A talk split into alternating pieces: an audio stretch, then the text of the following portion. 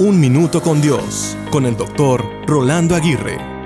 El poeta estadounidense John Greenleaf una vez expresó con notable claridad, entre todas las palabras pronunciadas con la lengua o escritas, las más tristes son podría haber sido. Estas palabras resuenan con la verdad de que a menudo lamentamos más las oportunidades perdidas que aquellas que nunca intentamos.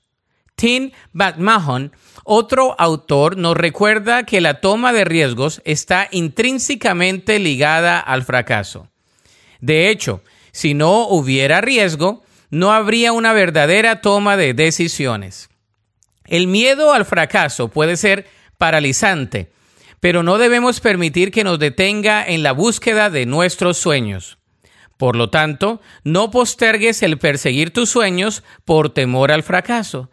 Dios puede usar incluso nuestras fallas para forjar en nosotros valentía y determinación.